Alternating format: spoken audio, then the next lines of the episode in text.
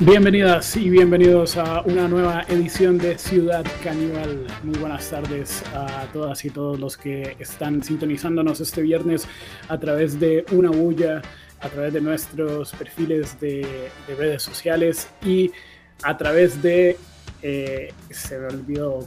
¡Qué grande! ¡Qué grande! Me encanta, me encanta esto. Ve, esta es la maravilla de estar. Uno ya ha estado en tantas radios. En cualquier momento yo salgo presentando. Una vez me pasó eh, en radio, en una de las radios, que empecé presentando otra radio, o sea, como seguía escuchando por 979, ¿me entendés? Cualquier cosa, o sea. Me imagino que a los directores les encantó. Ah, no, me llamaron directamente, o sea, no, no esperaron ni a que terminara el programa. Pero por supuesto estamos hablando de la gente, de nuestros hermanos y hermanas de Nova Hits eh, Radio que realmente son, son unos capos. Recordá que además también eh, en ese afán por... Eh, desorientar a la audiencia que tiene este programa, eh, también estamos los lunes y los jueves al aire en FM 95.5 FM de Amplify Radio y que podés encontrar eh, todos los podcasts eh, de este episodio y de episodios anteriores en Spotify y en plataformas digitales. Bienvenidas y bienvenidos. Ale, hoy, digamos, con un resumen de semana floja en información en general. Eh, sí, bueno, eh, nada más antes de seguir, una, porque yo también necesito ponerme en orden. Ah, muy bien, muy bien. Los, jueves, los lunes y los jueves de 1 a 3 en Amplify Radio, los viernes de 1 a 3 en Internet y los martes y los miércoles, ¿qué hacemos? Y nos rascamos el higo a lo loco, ah, me parece, porque sí, sí, sí. es la, la preproducción, ¿me entiende? bueno, sí, digamos. Pero sí, una semana, eh, a ver, no, no, no, no está bien, digamos, como que uno eh, se ponga triste porque tal vez no hay tantas noticias. Pero el problema es que, es que después de tantos escándalos seguidos, como que uno se hace adicto, ¿verdad? Como, ¿qué va a pasar esta semana?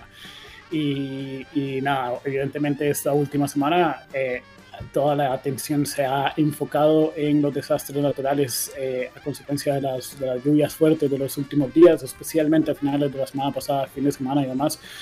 Eh, y no hemos tenido, digamos, un gran, un, un, gran tema polémico como lo pudo haber sido en los últimos meses eh, la intromisión del, la supuesta intromisión del narcotráfico en la Asamblea Legislativa, el caso Cochinilla, el nombramiento de Tom Solís ante la OCDE y después su desnombramiento. Esta semana ha sido un poco más tranquila y relajada. Eh, lo que para efectos de periodismo eh, sospechoso es como, es, como sospechoso pero, y, y, bueno un poco como o sea, como que, como que baja el ritmo. Para efectos de la salud mental colectiva del país, supongo que es una buena semana. Sí, sí. Eh, y sin embargo, aún así, eh, el viernes cierra, bueno, con la noticia. Imagínense lo lento que ha estado, lo ralentizado que ha estado el tema de, de, de cómo van llegando las noticias a los medios, que hoy eh, se dio a conocer que Mélida Solís eh, eh, salió ayer del el Vilma Curling a las 5 de la tarde, aparentemente, bueno, no, no, no, aparentemente, sino por un quebranto de salud. fue atendida en el Hospital Calderón Guardia y según información Em, oficial pero no confirmada por el abogado defensor Francisco Campos, eh, Mélida Solís ya se encuentra nuevamente en el Vilma Curling. Esto tiene que ver con el caso Cochinilla. Eh, y por supuesto con eh, el tema de la obra pública. Hoy en torno esto, a la salida, al ingreso nuevamente de Mélida Solís, hay que tomar en cuenta que justamente eh, mañana se cumplían los 15 días de aislamiento, 14 días de aislamiento que eh, tiene que tener una persona privada de libertad que ingresa a un centro penitenciario debido, eh, por supuesto, a la pandemia. Con esta salida de doña Mélida Solís, empieza a correr de nuevo ese tiempo, lógicamente, porque bueno, hizo, hizo un egreso del lugar. Pero las únicas Sí. No, que, que, se pueden ver comentarios a veces, porque ya esto había pasado con doña Mélida Solís en el pasado, eh, durante el transcurso de lo que lleva la investigación eh, en curso y demás. Eh, y a veces se encuentra uno comentarios en internet de gente un poco inhumana, ¿verdad? Donde no pueden separar una cosa de la otra y, y están como tergiversando o haciéndose unas ideas un poco extrañas en la cabeza. Yo creo que todos tenemos derecho a la salud independientemente de eh, lo que sea que hayamos hecho o lo que sea por lo que se nos esté investigando. Eh, así que al margen de la investigación, creo que eh, lo más humano por hacer es desearle una pronta recuperación y un buen estado de salud a doña Amelia Solís. De hecho, eh, nos interesa a todos que siga por acá para que se puedan aclarar las cosas que deben aclararse. Bueno, y mire, hablando de este tema también, hoy en el eh, noticiero del mediodía de, de Canal 7, en Telenoticias, reportaron otras filtraciones del caso Cochinilla, pero en esta ocasión tiene que ver con las filtraciones que se han detectado en el viaducto de la, eh, del Bicentenario, le llamaron. Eh, y sí, se está filtrando el agua, damas y caballeros, en el viaducto, que además fue una inauguración, le digo, esto queda, queda cerca de, casa, ¿no? Eh, la rotonda del Bicentenario. Y yo pensé que se acababa el mundo. Yo dije, o, o algo está pasando crítico, no había fútbol en ese momento, fue eh, en marzo, abril creo, eh, del año pasado, cuando se inauguró eh, este viaducto que utilizaron todos los fuegos artificiales que no pudieron utilizar en Zapote o algo pasó. bueno, ahora la obra que fue inaugurada incluso con la presencia de, la constructora de Mélida Solís, bueno, presenta filtraciones. ¿eh? Una constante, digamos, en la obra pública. Muy bien, muy bien. La verdad es que no podía ser de otra forma, parece. coherentes, coherentes. Eh, somos un, país bastante consecuente, en efecto. Eh, en, otros, en otros asuntos hay que lamentar, como cualquier otro número, pero evidentemente existen barreras psicológicas, pero hay que lamentar que Costa Rica ya ha superado la barrera de las 5.000 muertes por COVID 19, más de 400.000 personas han sido contagiadas en el país, de las que sabemos, ¿verdad? Porque es el número oficial de contagios, evidentemente nunca podrá acercarse a la realidad por razones varias. Pero nada, nos recuerda este viernes el presidente Carlos Alvarado que la pandemia aún no ha acabado, que todavía tenemos que seguirnos cuidando y que aunque la vacunación vaya pues acelerándose a buen paso, no podemos dar el brazo a torcer todavía. Aquí estamos viendo imágenes de la llegada de las eh, casi 500.000 vacunas eh, ayer en, eh, en, el país. recordemos, bueno, vos Alessandro dabas las cifras, dos terceras partes de, de esta cantidad son de Pfizer BioNTech y una es de AstraZeneca, eh, pero con esto también el país llega al récord de, de basura, de vacunas recibidas eh, también eh, por, en un mes. O sea, estamos hablando de más de un millón de vacunas en un mes. Es una locura, sí, la verdad es que muchísimo, ya se ha superado eh, el número de las 4 millones de vacunas que han llegado al país. Evidentemente la gran mayoría de estas vacunas, excepto las de ayer, que todavía no están circulando porque hay protocolos y demás, la gran mayoría de estas vacunas se han aplicado. Eh, esta semana ha surgido una, un asunto, digamos, que es que la Caja Costarricense del Seguro Social está investigando el faltante o, digamos, el, posible robo de unas 250, más de 250 dosis de la vacuna. Pero por más alarmante que sea esto, que de hecho fue la portada de la extra ayer, eh, el tema principal, yo creo que también hay que destacar el hecho de que se esté investigando. Claro, claro. Como, es la misma institución la que anuncia la investigación y evidentemente la que la inicia, no es, digamos, un asunto que trascendió desde otros lugares, desde otros medios de comunicación y demás, sino que se entiende, digamos, que si estos anuncios porque hay una suerte de procedimientos eh, para verificar que todo se use como debe utilizarse y que si falta algo, pues que se investigue. Y estaremos atentos a, la conclusión a la que llegue esta investigación. Ahora, ¿qué hizo el tipo que se las robó? ¿no? Porque eh, esto, eh, digamos, ¿qué se habrá? ¿Se habrá mandado las, las 284? Estaría bueno ver cómo le pegaron también, ¿no? Porque esas dosis... si no están guardadas oportunamente con el frío de rigor que necesitan, eh, terminan siendo no solo eh, no efectivas, sino que podrían llegar a ser perjudiciales para la salud de cualquier persona que intente mandarse esto, ¿no? Sí, en cuestión de horas no sirven de nada. Eh, a lo mejor, a lo mejor el tipo hizo una fiesta de vacunación. Qué bueno, la fiesta, 264 amigos de fiesta, así todos con la aguja en la mano. Como Aria City en época sin pandemia, digamos. Más o menos. así es, eso mismo, sí. Eh, y pues nada, en otros asuntos, Rolando Araya confirma este viernes su candidatura eh, a la presidencia eh, a través del partido nuevo de Drago Dolanescu, que se me olvidó el nombre. Era una Costa Rica justa, tal vez. Justa, justa, justa. Dice que entra justita, justita. Sí, sí, sí. Eh, Apenas. Qué, qué yunta esa, ¿eh? Inesperada, dice usted. Eh, bueno, digamos, uno no es ya esperar es, es, es casi eh, proponerse una decepción, ¿no? Eh, con la actualidad tal cual se va eh, moviendo. Pero yo digo, vuelve entonces Rolando Araya con esas propuestas que, a las que ya nos acostumbró de alguna forma durante los debates que se llevaron a cabo en los medios de comunicación para la interna liberacionista. Ya don Rolando había dicho, a mí me vale, o sea, si a mí no me pone uno, me pone otro, a mí que me llamen. Eh, o sea, por favor, yo tengo cosas muy importantes para proponer, dijo Rolo. Mire, yo voy a cambiar de tema. Sí. Yo puedo hablar de lo que quiero, ¿no? Por supuesto. Ah, bueno, entonces. Mire, para que le haga uno algo eso, tiene que fumarse una hectárea, ¿no? a mí me gusta también la oferta de Don Rolando. La, la, la, la propuesta. Para ofrecer todo lo que hay, todo lo que hay. Por favor, o sea, y además. eso solo surgirá si sabemos colocar los reflectores donde el camino sea claro.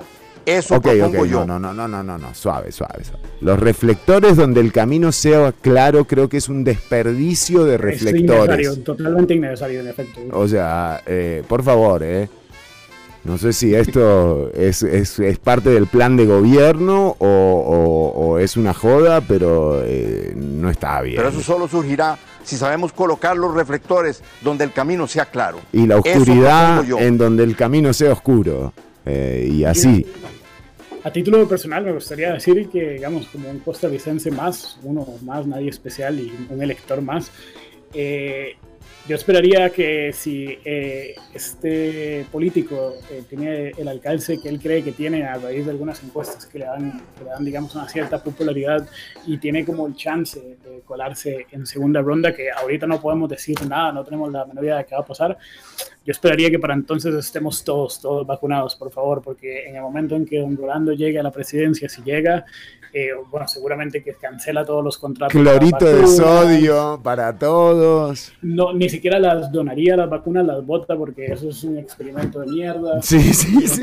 Un poquito, de clorito para todos y demás. Así que yo creo que vamos en un buen, eh, vamos a buen paso precisamente para estar todos o la mayoría de nosotros vacunados ojalá un 90, un 95, un 100% de la población vacunada para cuando sea la primera ronda, solo por cualquier cosa, solo para estar como... Sí, sí, sí, ¿se acuerda que, que te agarre persignado? No, que te agarre vacunado, Rolando Araya, o sea, definitivamente. Eh, eh, más allá, que las elecciones nos agarren vacunados, sería bonito más allá de, de, la suerte que pueda tener Don Volando, la verdad. Eh, es un buen, me parece que es un buen plazo para, para, para llegar allí. Y, y, bueno, lo último que leía respecto de la llamada inmunidad de grupo o mal llamada inmunidad de rebaño es que con los avances de la vacunación de las últimas semanas eh, estamos a unos 90 días, me parece, de alcanzar ese 70%. Ahora, eh, cosa que no se habla mucho desde las instituciones eh, costarricenses, es que ese 70% puede quedarse corto, especialmente ante el avance de la variante Delta en, en, muchos países. Y en Costa Rica, bueno, ya está detectada, no sabemos cuántos de los casos que se detectan son de la variante Delta porque eh, averiguar estas cosas es muy, muy, muy difícil, digamos, se, se necesita mínimo un par de semanas para poder tomar muestras y saber cuántas de estas son de tal variante, cuáles de la otra y demás pero eh, ese 70% que probablemente alcanzaremos en unos tres meses y demás se quedará corto, en mi opinión. Esa es mi proyección, según lo que he leído, y deberíamos aspirar a un 90% de la población vacunada con la variante Delta en las condiciones en las que está actualmente. Bueno, y Así que 90% para febrero de 2022. Bien, bien, bien. Y además una tranquilidad para el Tribunal Supremo de Elecciones que siguen, que siguen mute, ¿eh? porque eh, de nuevo, no entiendo cómo es que no han salido ya a a, hablar un poco de la adaptación del proceso electoral a la condición de la pandemia, ¿verdad? Porque eh, así como nos hemos adaptado todas y todos a, esta nueva eh, realidad, eh, creo que la gran pendiente a meses de las elecciones es que el Tribunal Supremo de Elecciones eh, salga a decir cómo van a realizar esto. Ya tuvimos los ejemplos de las convenciones internas de los partidos con muchísimos problemas. Eh, bueno, el PUSC, no sé, compró el doble de votos, no sé, eh, compró por clics los votos, no sé qué hizo. la cuestión es que el sistema que tenían para contar los votos contabilizaba el doble, lo cual está bueno porque es como una votación dos por uno, ¿no? Para llegar al 4% de la deuda política sirve. Es una ganga o sea, dos por uno de voto, dámelo ese sistema a mí también. Em, y, bueno, y en esto, eh, y lo que pasó en las filas, en las largas filas eh, de las más de 403 mil personas que fueron a eh, votar a la Convención de Liberación Nacional, ¿no? que hubo una ralentización y que no pudieron votar todas y todos los que querían. ¿no? Esto... Yo tengo entendido que en Costa, Rica se dice que es virtualmente imposible eh, que haya una votación a distancia, digamos, electrónica o por correo y demás. Eh, tengo entendido que la legislación no lo permite y hasta donde he visto el Tribunal Supremo de Elecciones, digamos, cierra esta posibilidad por completo. Es decir, que tendremos elecciones presidenciales casi que seguro, lo cual la verdad es que es lamentable porque... Eh, Estamos ahorita entrando ya en agosto del 2021. Esto quiere decir que tenemos unos 16, 17 meses de estar con esto de la pandemia. Es evidente que para febrero del 2022 e incluso para la segunda vuelta en abril todavía seguiremos con el tema de la pandemia, quién sabe en qué condiciones, pero probablemente preocupados.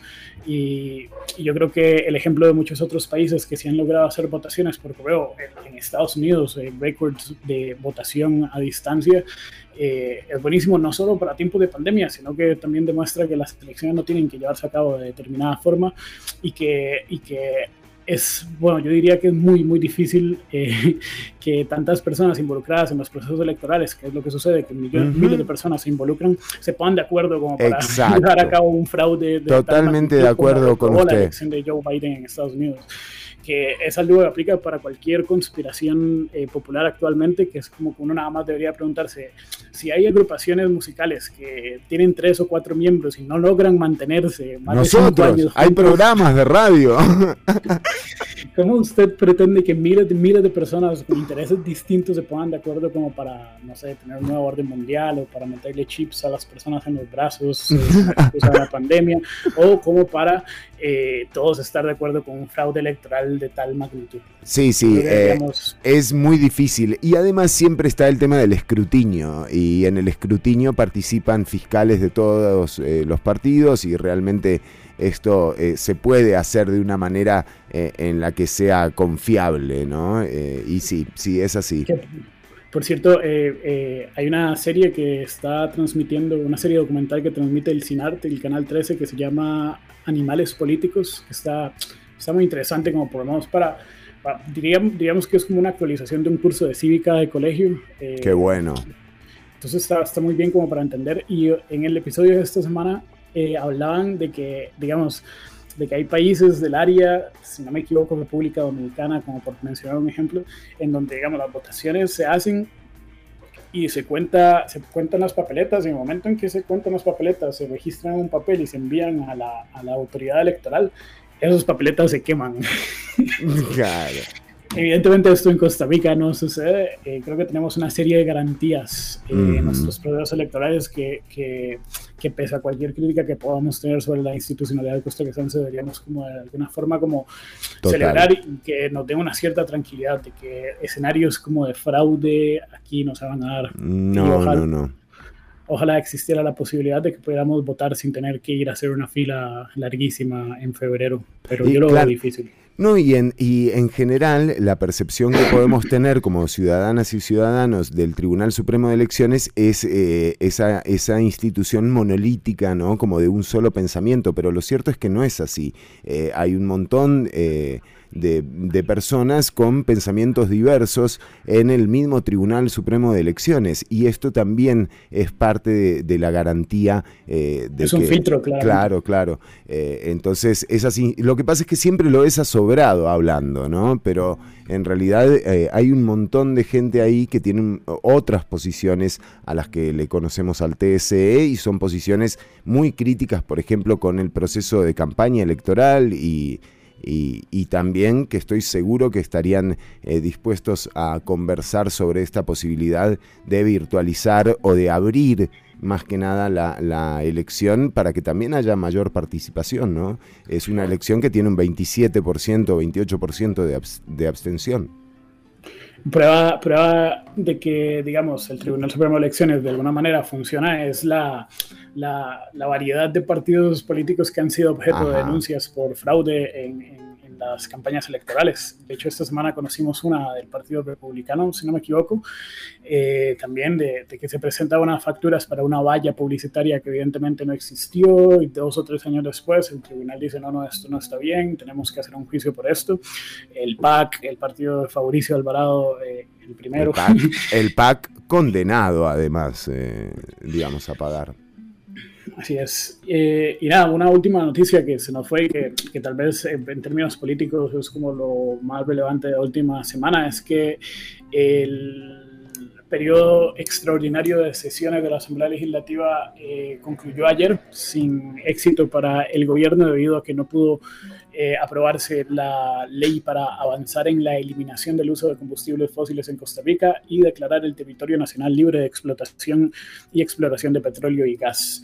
Eh, esto porque algunas diputaciones, bueno, las diputaciones del Partido Unidad cristiana principalmente, eh, piden que se revalore, reevalúe el asunto del gas natural, que se reevalúe el papel de, de, de Recope eh, en, la, digamos, en el estudio, la investigación de nuevas formas de, de energía y demás. Así que ahora no está muy claro qué va a pasar. Existen un par de escenarios, pero es posible que esto quede en la nada. Sí, sí, porque además era el plazo cuatrienal para que este proyecto entrara a, comisión. O sea que ya el proyecto queda ahí metido en una lista de proyectos que, bueno, que se, se pierden, ¿no? Quedan archivados en la Asamblea Legislativa. Ahora, lo que, lo que no queda muy claro, y hemos tratado de averiguar, hemos hablado con algunas diputadas y con algunos diputados, es eh, esa intención de eh, ataque fácil, ¿no? el chiste fácil con recope.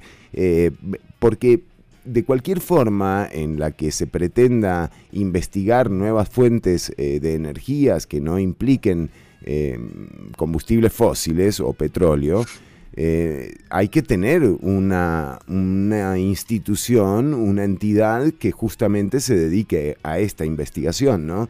Eh, no veo eh, qué justificación técnica puede haber para que no sea recope, ¿no? Sí, es, muy extraño porque evidentemente Recope es una de las instituciones como menos queridas del país. Creo que todos tenemos mínimo una razón para desconfiar de Recope, por decir, por, poner ahí en mínimos. La fiesta de fin de eh, año, ¿cómo les cagaron la fiesta de fin de año a los de Recope? Eh? Pero la institución ya existe y hay esfuerzos, eh, tal vez algunos mejores que otros, para, digamos, diversificar o cambiar sus funciones en, en, aras de aproximarse más a lo que está sucediendo con el tema energético a nivel mundial. Y, cuando sucede algo como esto, uno se pregunta como, pero una de las quejas no es como que Recope eh, recibe todo este montón de dinero por no hacer nada, y pero entonces ahora... Eh, Lo quieren eh, poner a hacer... a hacer algo y no, o sea, como, ¿cuál es el punto? O sea, como nunca va a quedar bien. Y es gracioso, La Nación lleva hoy en su editorial... un texto al respecto en el que evidentemente este, se posiciona en contra de la existencia de Recope, pero en el último párrafo asume o admite el periódico La Nación que que pronto el, debate de qué hacer con Recope es como muy complejo para meterlo en este tema. Y, entonces como que debería de solucionarse el asunto del petróleo y, los, demás, eh, los demás combustibles fósiles y después en algún otro momento cuando sea más apropiado ver qué hacemos con Recope. Eh, o sea, como ni siquiera un periódico como La Nación, que evidentemente está totalmente en contra de la existencia de eh, esta entidad, eh, se anima a decir como, hey, ¿por qué no lo sepamos mañana mismo? Claro, claro, claro.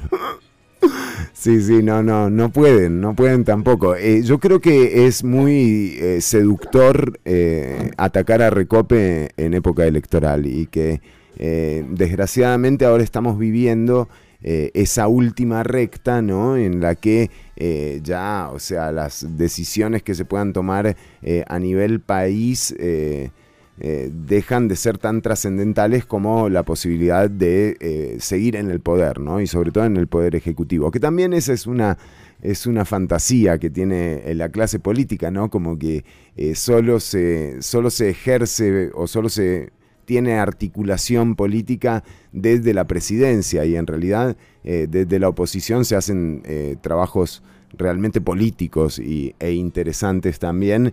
Eh, digo, es, no es baladín que, que, el, que el poder legislativo es un poder. Exacto. O sea, como no solo el gobierno existe, de hecho, sí, o sea, como un gobierno por sí solo puede hacer muy, muy pocas cosas. Es una versión reducida como de la democracia, ¿no? Limitarlo a eso, a quién queda presidente eh, y a quién elige la gente, ¿no? Como que la política requiere un poquito más de participación, me parece, para que, para que tenga mayor alcance y después, después se, se, puede dar el escenario, digamos, de que la, esta misma oposición que dice esto hoy llegue al Ejecutivo. Claro. Y, y, entonces cuando las cosas no le salgan va a tener las mismas excusas que el Ejecutivo actual. Y esto es un, un círculo vicioso, ¿no? ¿verdad? Eh, algo que, que, sucede evidentemente desde que el bipartidismo eh, pereció en este país y en muchos otros países, eh, porque antes era muy sencillo, el Ruski y el PLN se repartían todo muy tranquilamente, cuatro añitos, vamos a trabajar, sí, queremos hacer esto, no queremos hacer esto, bueno, bueno, ahora se requiere de negociaciones muchísimo más complejas, donde hay intereses antagónicos eh, y, entonces eh, queda como más claro, más claro como lo vulnerable que es un poder por sí solo, especialmente claro, Claro, claro. Eh, bueno, Ale, estamos por supuesto con un programa cargadísimo de información. Ya les dijimos filtraciones en, la, en la rotonda del Bicentenario, luego de que Méndez Mata, ¿se acuerdan cuando decía que ahí estaban las obras? Bueno, ahí están las obras, pero eh, uno no sabe hasta cuándo. por agua. Exactamente, o sea, hay que ver cuánto duran esas obras. Y eh, Dolanescu con, eh, con Araya, o sea, digamos. Iba a ser un diputado de oposición. Ahí está. Y que iba a estar controlando una y otra vez lo caga su gabinete y los errores que usted iba a estar ¿Dijo lo caga o no? Y que iba a ser muy duro. No, lo que haga. enos aquí, ah, hoy voy a ser muy duro con su persona híjole, hoy voy a ser muy duro con su persona. Fer, una, una muy buena noticia que surge a raíz de la, por lo menos divertida noticia de que Rolando Araya aspirará a la presidencia, es que eh, salieron muchos memes muy buenos eh, llamándole Enrolando Araya. Y entonces tenemos la oportunidad durante 6, 7, 8 meses más eh, mínimo de, poder seguir, seguirnos refiriendo jocosamente, cuando estamos en, el ámbito jocoso, digamos, a, él como Enrolando Araya, que me parece un apodo de los mejores que han salido en el país de los apodos. O sea, por favor, ¿verdad? Digamos, eh, un gran momento para... Sí, sí, sí. Mire, para que le haga uno algo eso, tiene que fumarse una hectárea. ya venimos con más Ciudad Caníbal. Estamos en vivo hasta las 3 de la tarde. Podés seguir escuchando a través de los enlaces del post en unabulla.com. Encontrás una bulla radio también en Nova Hits Radio. Eh, dejanos tus mensajes que vamos a estar respondiendo. Un saludo para Ricardo, tarjeta roja. Ricardo. Eh, y eh, para todas y todos los que han estado atentos a la transmisión. Quédense escuchando a través de los enlaces. Ya venimos con más Ciudad Caníbal. Vamos con música, Ale. Escuchamos a Shame a continuación. con la canción Nigel Heater, eh, un excelente tema de esta banda inglesa en Ciudad Caníbal. Ya volvemos. Qué bueno, qué bueno que Alessandro está aportando una música alucinante. Ya venimos con más, ¿eh? It just keeps on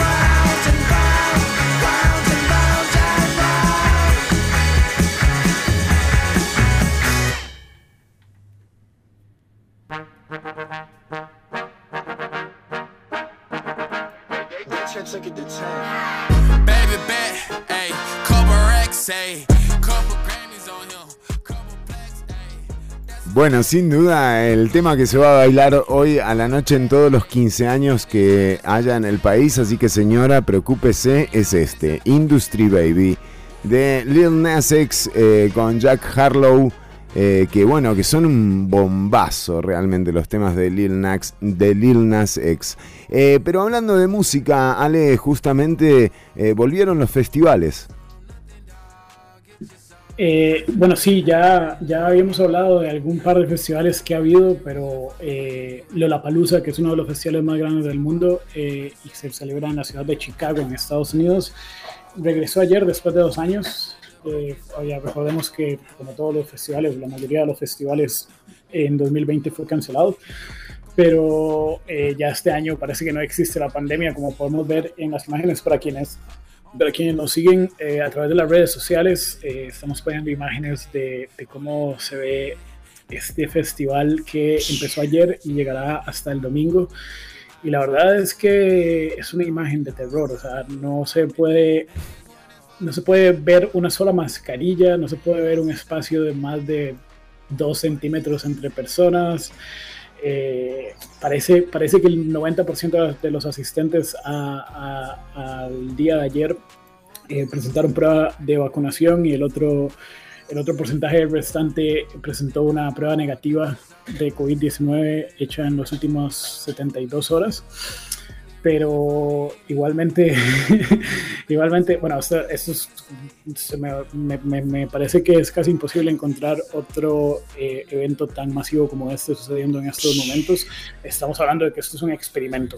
Esto es en. Chicago eh, y pasó ayer. ¿Cuándo fue que pasó esto? Estas imágenes que estamos viendo son de ayer, esto es de, de un concierto de Miley Cyrus, que es una de las, de las cabezas de cartel de, de- del festival este año. Otros cabezas de cartel son Foo Fighters, que tocará el domingo, Tyler the Creator, que tocará mañana. Y bueno, evidentemente el principal, o, o sea, la- el artista sorpresa, headliner de este festival puede ser el coronavirus, digamos. O sea, que no, no aparece en el cartel, pero, pero a ver. eh, Por Eh, favor. No, no, no lo decimos como por paranoia, ya, ya vamos a explicar un poco por qué eh, existe muchísima preocupación en torno a qué va a pasar con este festival. Eh, pero un par de ante- antecedentes, lo contábamos aquí en Ciudad Caníbal hace algunos días, que en Holanda hubo un festival de 20.000 personas donde más de 1.000 personas resultaron positivas de coronavirus, pese a que también se exigía eh, prueba negativa de COVID o prueba de vacunación. Y pese que también, al igual que Lollapalooza, era un festival hecho al aire libre. Asimismo, este pasado fin de semana en Florida se celebró el festival de hip hop Rolling Loud, que, eh, bueno, no tenemos como información tan completa como la que ha surgido de Países Bajos, eh, ni sabemos si la vamos a tener, pero eh, Florida es el estado que actualmente está liderando el incremento de casos de COVID-19 en Estados Unidos y durante esta semana el aumento de contagios, que esta semana posterior al, al festival, el aumento de contagios ha superado, digamos, a los de la, semana, de la semana pasada y las otras semanas anteriores, e incluso se ha informado ya de artistas que tocaron o cantaron en este festival de hip hop Rolling Loud que dieron positivo de COVID-19 después de su presentación. Eh, entonces, eh, hay preocupación no solo por estos antecedentes, sino porque al mismo tiempo que ayer empezó el Festival de la Palusa, el condado de Cook, que es al que pertenece la ciudad de Chicago, constató que los casos de coronavirus han seguido en aumento como desde hace varios días y esto es principalmente debido al auge de la variante Delta. Eh, entonces, ayer inicia el festival Lollapalooza en Chicago y al mismo tiempo prácticamente los CDC, que es el Centro para el Control y Prevención de Enfermedades de Estados Unidos, incluyó, incluyeron al condado de Cook en la lista de áreas que están Uf. experimentando niveles de transmisión sustanciales y preocupantes.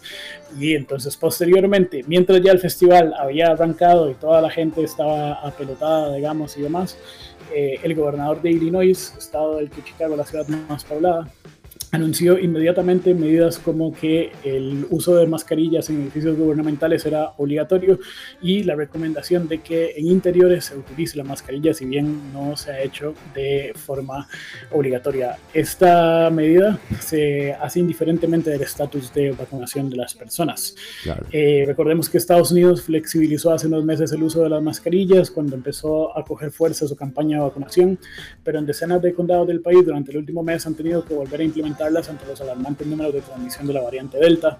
Eh, Illinois, eh, Illinois levantó eh, todas las restricciones de la pandemia hace un mes y ahora se está viendo obligado a imponerlas nuevamente. Pero a pesar de todo esto, el Festival de la Palusa sigue adelante y probablemente seguirá adelante hasta el próximo domingo.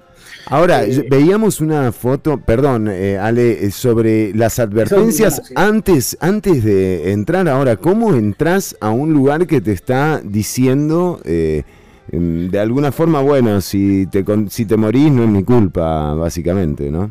Sí, en la, en la pura entrada, nada más entrar al, al festival, los asistentes eh, son recibidos con carteles que dicen literalmente, al venir a Lollapalooza usted voluntariamente asume todos los riesgos relacionados con la exposición a la COVID-19. Y esto lo ponen por si alguien no se ha leído los términos y condiciones de la entrada al festival, que ya lo incluía así como ha sido para la mayoría de festivales que se han celebrado o que se celebrarán eh, en este país en los Ajá. próximos meses. Recordemos que el, el verano en el hemisferio norte es la temporada clásica de, de, de- de festivales, digamos, donde más masivos son y más populares.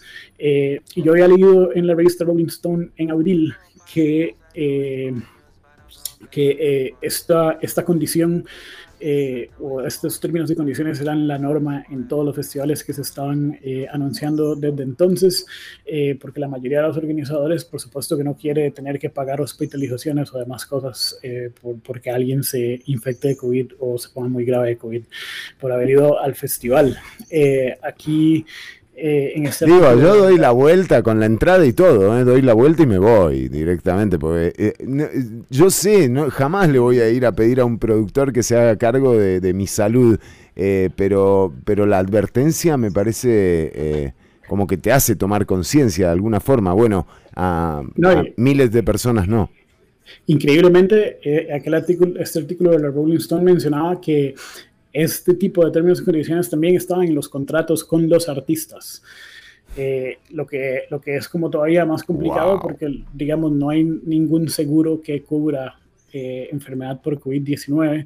Eh, entonces los artistas pues también están eh, tocando como bajo su propio riesgo. Eh, Es una locura. La verdad es que, la verdad es que estamos viendo, también estamos viendo cómo yo, bueno, yo matizo mucho los, los Ujú. festivales de, de música, siempre, siempre he, he disfrutado mucho estos como los conciertos en general. Es- so- son algunas de las actividades sociales que más disfruto, si no las únicas, pero, pero también eh, ver cómo se ha desarrollado el tema este año, mientras todavía estamos como atravesando uno de los momentos más duros de la pandemia, si no el más duro, eh, como que refleja para mí cómo eh, estos festivales que tienen toda esta música que muchas veces está contracultural y, y, y bueno, que tienen como esta Ahí tuvimos... alternativa y demás, en realidad son tan neoliberales como el resto del mundo. Claro, claro, claro. Sí, sí. eh, tienen a veces una, una, un mote de, de, sí, de alternativo, pero en, en general lo que están buscando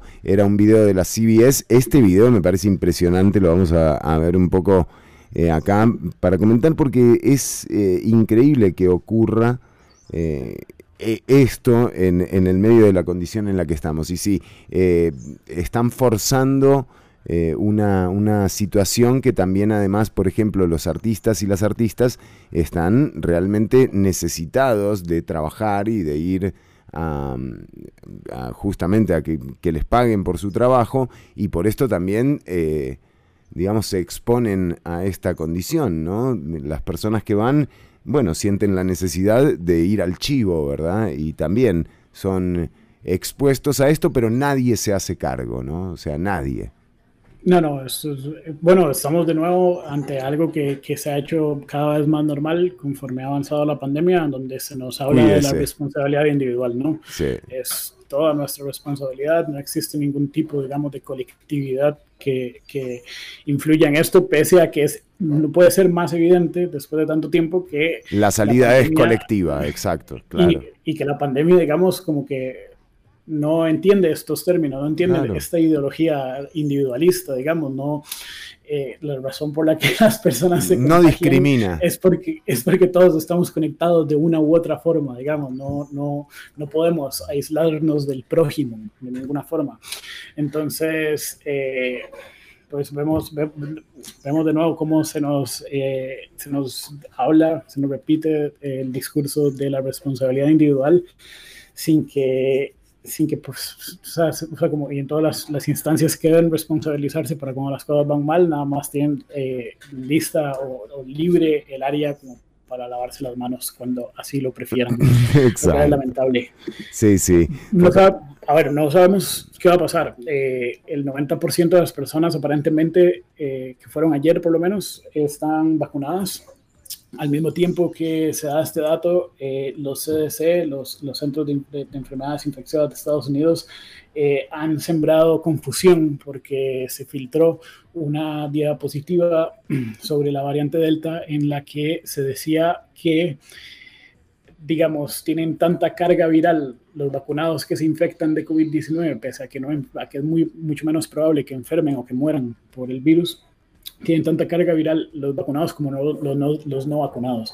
Algo que está generando un debate científico eh, bastante fuerte porque hay corrientes de, de científicos que consideran que decir esto no solo es faltar a la verdad, sino que es crear un alarmismo y además alimentar a la gran cantidad de antivacunas que existen especialmente en Estados Unidos. Pero, pero a ver, si lo que dice el CDC resulta ser cierto en el futuro, cuando se pueda probar, porque esto era información preliminar que después fue eliminada cuando se dieron cuenta que se había filtrado, pero si esto resulta ser cierto, eh, el hecho de que 90% de las personas que estaban en este festival ayer estuvieran vacunadas no quita que no pudieran infectar a otras personas si eh, se hubieran Es para tomar en cuenta porque en dos semanas nos vamos a dar cuenta de, de este dato y, y de si tiene sustento esa, esa filtración también. Y, y no es solo vacunar al 10% de personas que entraron no vacunadas, eh, infectar al 10% de personas Sí. que entraron no vacunadas, eh, sino con prueba negativa, sino a sus entornos. Claro, a sus compañeros claro, claro. trabajo, a- al empleado del supermercado, Por supuesto. eh, a la cajera del banco, etcétera, etcétera. Sobre etcétera. todo cuando se han abierto las restricciones, ¿verdad? O sea, y frente Claro. a esta, esta situación de la, de la variable delta. Sí, muy interesante el caso este de Lollapalooza también. Hay un profesor de enfermedades infecciosas de Estados Unidos que se llama doctor, el doctor Robert Gord Murphy, que en una cadena de televisión dijo que el Lollapalooza estaba básicamente configurado para ser un evento súper esparcidor, lo que los estadounidenses, bueno, los anglosajones conocen como super spreader event, que, que bueno, eh, hubo me imagino que todos recordamos que al inicio de la pandemia se trató como de determinar en cuáles ocasiones se había mm, eh, infectado mucha más gente. Entonces había eh, congregaciones religiosas que, en las que cientos de cientos de personas se habían contagiado al inicio de la pandemia y demás. Bueno, que, que eh, aquí donde hay 100.000 personas por día, eh, todo está como más o menos puesto para que el coronavirus viene y se esparza entre muchísimas más personas. Eh, también eh, a, a pesar de que el estado de Illinois está recomendando el uso de mascarillas, en, en- en- especialmente en espacios cerrados, y el festival es al aire libre, eh, muchos de los informes que llegaron este jueves señalaron que el uso de mascarillas en el festival, por esto mismo, eh, estaba siendo minoritario, como menos del Claro. 5% de los asistentes estaban usando mascarilla. eh, pero, y también eh, hubo quejas de que a la entrada, eh, en los locales, en- en- en- cuando se hacía el control, digamos, de si estaba vacunado o tenía una prueba negativa de COVID-19, como que estos controles estaban siendo muy laxos. Claro. Eh, estas quedas venían acompañadas de que las personas de seguridad que tienen que hacer estos controles no, no tienen tampoco un muy buen salario y que están siendo sobreexplotados y demás. Eh, así que de pronto como que tienen una excusa para que les dé un poco igual estar como viendo con lupa eh, si, si se está cumpliendo este requerimiento para poder eh, entrar No, al no, festival. es una combinación de, de condiciones que realmente es propensa para que esto sí sea un, un escándalo en las próximas Claro, y, semanas. Y otra condición, otra, no, la última cosa creo, es que hasta esta semana, hasta inicios de esta semana, eh, el asunto de la prueba negativa de COVID-19 tenía que ser en las últimas 24 horas y en los últimos días el festival cambió esta condición a las últimas 72 horas. Recordemos que cuando se dio el brote tras el festival en Holanda, donde más de mil personas resultaron contagiadas, el 5% Todos de con la PCR. de ese festival eran PCRs negativas en las últimas 40 horas. Y entonces epidemiólogos y otros expertos señalaron que ese, esa ventana de tiempo era muy amplia, que en esas 40 horas te podías infectar fácilmente y tenías una prueba negativa que decía que no estabas, pero estabas entrando al festival ya con el virus. Con 72 horas evidentemente eh, es mucho mayor. Entonces esto también genera preocupación. Claramente, no, muy interesante el informe como para tener en cuenta y eh, justamente retomarlo en un par de semanas cuando empiecen a surgir datos eh, de, lo, que ocurrió finalmente aquí, ¿no? Esa es. Si es que surgen los datos, sería ideal, pero Pero van a, van a aparecer, pero van a aparecer los datos de Chicago, por ejemplo, ¿no? O sea, Claro, claro. eh, hay, hay como por dónde lo que, lo constatarlo. que es muy difícil es como poder de- decir eh, como explícitamente a menos de que a menos de que hagas como un, un rastreo de absolutamente todos los o por lo menos una muestra importante de los asistentes al festival eh, aunque haya un incremento de casos, eh, no se podrá como hacer la correlación directa entre el festival y el incremento Claro, de claro. casos. No, que- obviamente, sí, sí. Eso sería aunque- muy aventurado. todos pensemos que tiene que ver con esto y demás, científicamente Sí, eh, eh, muy aventurado. Que hacerse, tendría que hacerse seguimiento de, de- estos asistentes, algo que por lo menos hemos anunciado que se vaya a hacer. No, no, no, pero es importante que la gente sí encadene estos casos porque va a haber eventos también eh, a futuro, eh, cada vez hay mayor presión para que esto ocurra eh, y, el sector cultura eh, merece una atención. Yo creo que eh, hay muchas formas de atender al sector cultura que no implican poner en riesgo al resto de la población que quiera justamente acceder a estos, a estos eventos. Entonces ahí habrá que ingeniárselas para no condenar también a este sector que se encuentra realmente en lo más eh, hondo eh, y digo esto porque fueron los primeros que dejaron de bretear. Ah, Es así. Claro, claro. Uno de los sectores más afectados en todo el mundo Sí. por culpa de la pandemia y en algunos países pues se les ha ayudado, en otros todo lo contrario. Eh, de hecho, este, este pasado fin de semana hubo una mini manifestación no, no muy amplia de músicos exigiendo que les dejen tocar. Eh, bueno, exigiendo que la restricción vehicular Sí. sea un poco más tarde para que puedan hacer conciertos y demás. Es un tema, como todos, Muy complejo, muy complejo, pero eh, esto, digamos, eh, que esta alternativa eh, sea o no viable, no quita que hay que te- atender a ese, a ese sector de una vez por todas. Claro.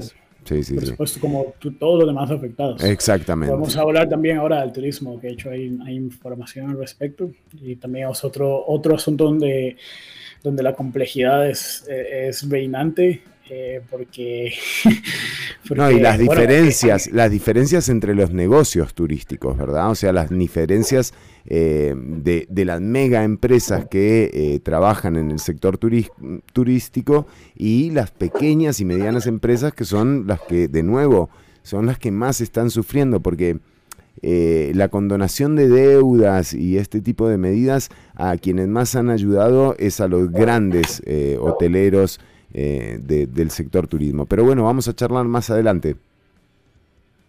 Así es. Y seguimos con música, vamos con música nacional. Esto es la banda Sopilot, un temazo, se llama Sornaca. Seguí escuchando a Ciudad Caníbal, estamos en vivo hasta las 3 de la tarde, son la 1 con 52 minutos, estamos con Alessandro Solís. Atención, llegan mensajes de Ortuño, ¿eh? ya no vamos a tener a Ortuño en un ratito acá con nosotros.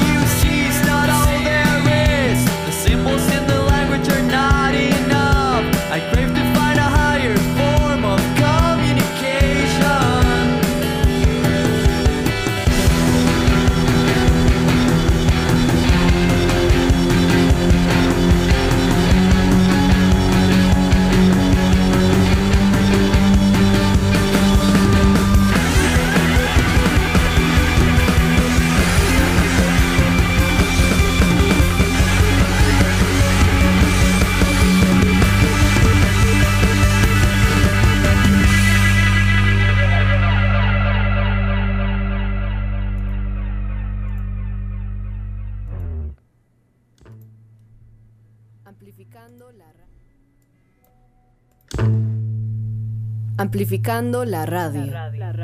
Amplify Radio. 955. La voz de una generación. ¡Ey, ve a Roberto! Ahí va todo feliz otra vez. Yo no entiendo por qué anda siempre así. Ah, es que tiene casa nueva y paga cuota fija todos los meses. De fijo, yo también andaría así, sin estrés.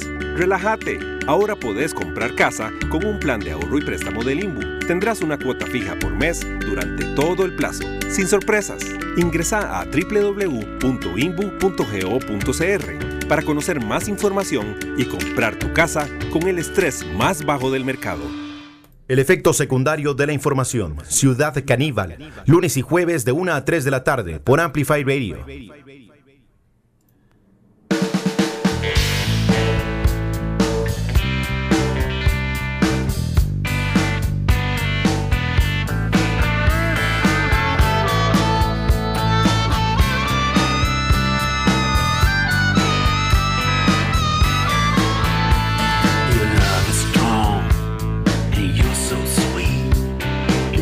Me hard, you make me weak. Love is strong and you're so sweet. And someday, babe, we got to meet.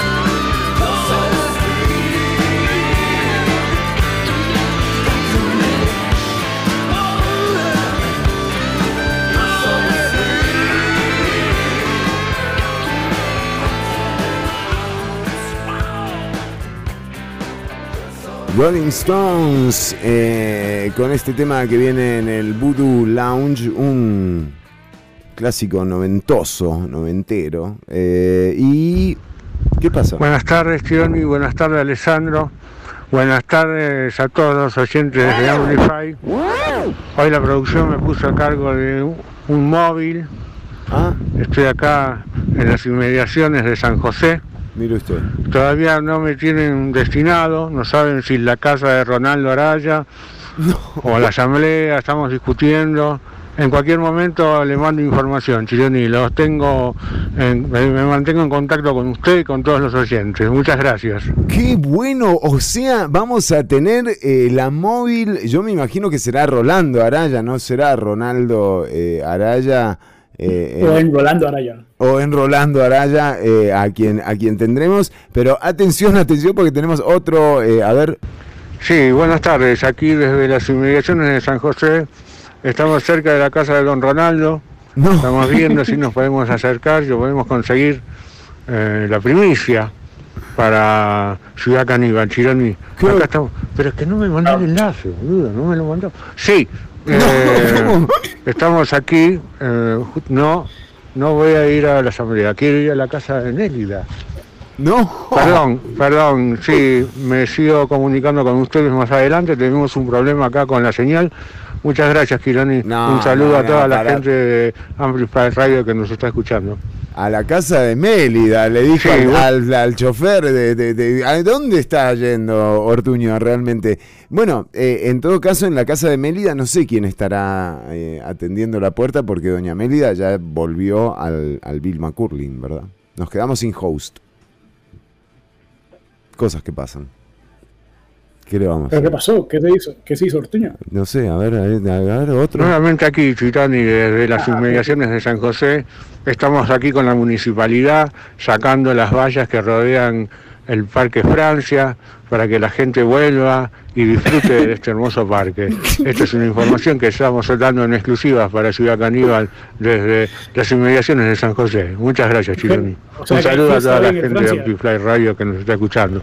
De Amplify, no, hoy viernes no estamos en Amplify. Hay que, alguien, por favor, que le avisen a Ortuño que hoy es por una bulla eh, radio y por Nova Hits Radio. Yo no sé, yo siento como que está muy aleatoria esa, esa móvil, ¿no? Va cambiando de tema.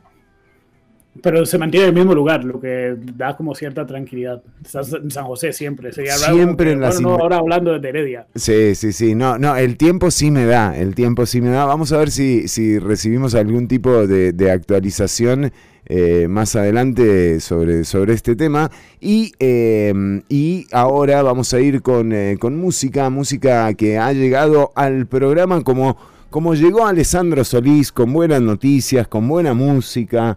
Eh, vamos a escuchar una de sus recomendaciones, Alessandro.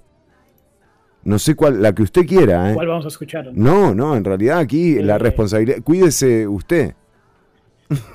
¿Podemos poner op- opinión de mierda de, la- de los puncetes? ¿Cómo no vamos a ¿La poner tenemos a mano? Esta Opi- es buena, esta va dedicado a Twitter. Opinión de mierda? Y a los tiempos actuales que vivimos eh, también. En todo caso, vamos a escuchar. eh, ¿De dónde es esta banda? Es de España, de, de nuestros queridos colonizadores. eh, Bueno. culturales, sociales, políticos y demás. Los Puncetes, opinión de mierda. Estás escuchando Ciudad Caníbal, eh, justamente hablando sobre esto. Eh, ya venimos con más. Para celebrar el bicentenario de esta pieza. Gran Vicente, ¿eh? mejor que Vicente Fernández, mejor que... Vicentemario. Que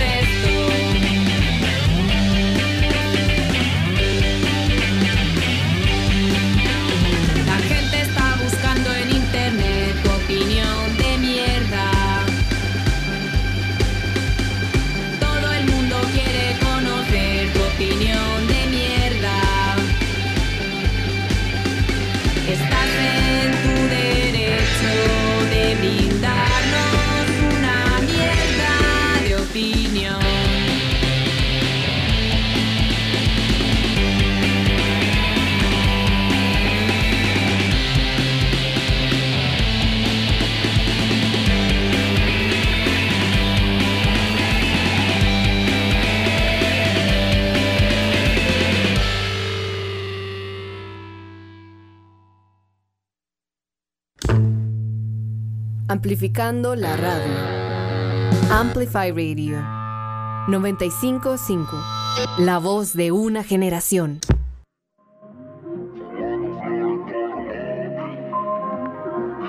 El efecto secundario de la información. Ciudad Caníbal. Lunes y jueves de 1 a 3 de la tarde por Amplify Radio.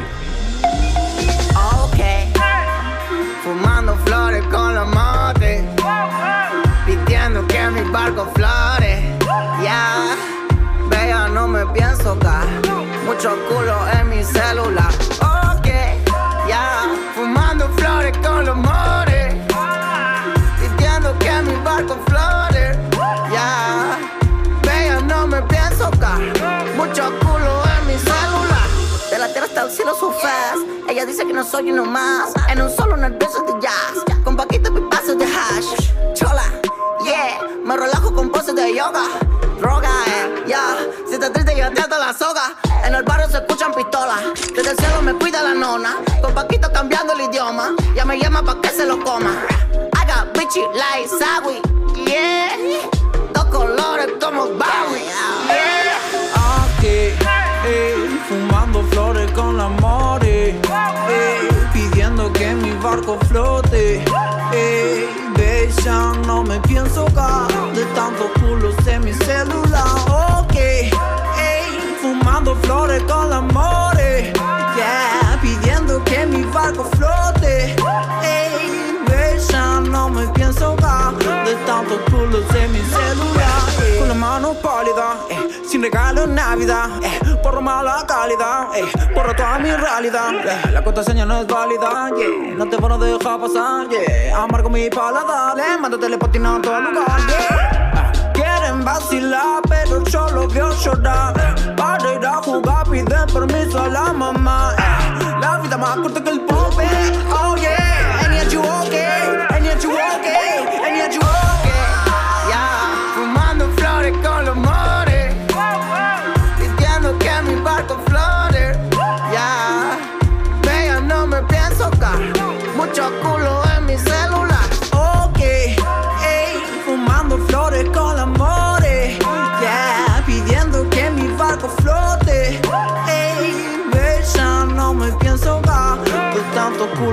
Mi celular. Ok, ok, fumando flores con la more. Ey, pidiendo que mi barco flore.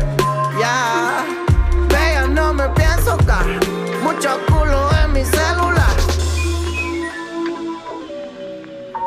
Escuchábamos a Catriel y Paco Amoroso con este tema que se llama OK. Y eh, seguimos eh, en vivo, por supuesto, hasta las 3 de la tarde. Hoy eh, un día importante en la competencia olímpica. Hoy, se- hoy, hoy empieza el BMX Freestyle a las 7 y 5 de la tarde, hora de Costa Rica. Eh, va a ser la carrera clasificatoria. Son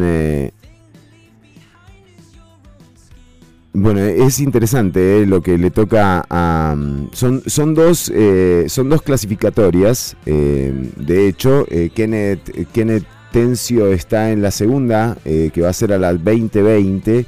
eh, y bueno, y de estas clasificatorias empiezan las eliminatorias luego. Son clasificatorias de 8 corredores por hit. Y bueno, está, está buenísimo realmente lo que está pasando en las, en las Olimpiadas, más allá eh, de, de lo poco que uno pueda saber, digamos, de estas disciplinas, eh, sí han ocurrido eh, cosas que son, eh, digamos, fáciles de asimilar, ¿no? Como, como lo fue también, bueno, fáciles de asimilar, sino de traer a lo propio, ¿no? De, de, la dignidad que tiene cualquiera cuando dice no a algo, que es el momento quizás más hermoso de cualquier persona eh, o, el que eleva realmente ese sentimiento de dignidad. Bueno, nada más y nada menos que Simone Biles eh, nos dio una clase eh, de decir que no esta semana en, en las Olimpiadas. Quizás la atleta eh, más importante de la historia eh, del atletismo, según hablan quienes, quienes saben, eh, se retiró tanto del all around como de la competencia individual. Y bueno, y ya se tiene eh, no la certeza, pero que pareciera que no va a competir eh, durante las Olimpiadas. A su vez, eh, también el desafortunado comentario que tiene que ver con el titular, nada más de ponerle una, una forma a una información de Maynor Solano. Yo no sé si usted logró verlo. Primero, buen provecho, ¿verdad? Gracias, es que me dieron un postrecito aquí. no ¡Qué puedo- hambre la reputa! O sea, loco, este horario me está me va a dejar en huesos, ¿eh? Yo creo que usted debería empezar a hacer como una comida a las 11 fuerte. Ayer la, no- ayer la hice, ayer me comí un huevo. Sí, yo estoy empezando a tener la costumbre de almorzar a mediodía, que es algo que no hacía nunca. Es muy Terrible. temprano, muy, muy temprano. Pero Oh. bueno, todo sea por la radio, Fernando. Sí, Y claro sí. que vi el comentario de Minor y, y su no disculpa también. Eh, disculpas por lo que usted haya interpretado que yo haya dicho. Bueno, y estamos hablando de la participación de Beatriz eh, Padrón eh, en natación y, y justamente este comentario, ¿no? Como de esta, esta intención, sobre todo se da en el periodismo deportivo, realmente eh, es una constante eh, la de utilizar términos como guerra, como matar o morir, como eh, esto fue un fracaso de la selección. Por cierto, muy bien Costa Rica en la Copa Oro digamos, dieron todo lo que, lo que tenían para dar, eso está bien, gracias Keylor, lo dio todo, pero bueno, otra, otro tema. No, no, Yo no. veo mucho fútbol, pero tengo que Keylor, Keylor no estaba. Keylor, o sea, ponete las pilas, Sí, men. Digamos, si algo tiene que ganar Costa Rica es la Copa Oro. O sea, digamos, todo bien, sí, se puede ganar un mundial eventualmente, pero eh, ganemos la de la región primero. O sea, como Costa Rica eh, no va con el equipo completo a un torneo tan importante como lo es la Copa Oro, ¿no? Y esto a cuenta de andás a ver qué.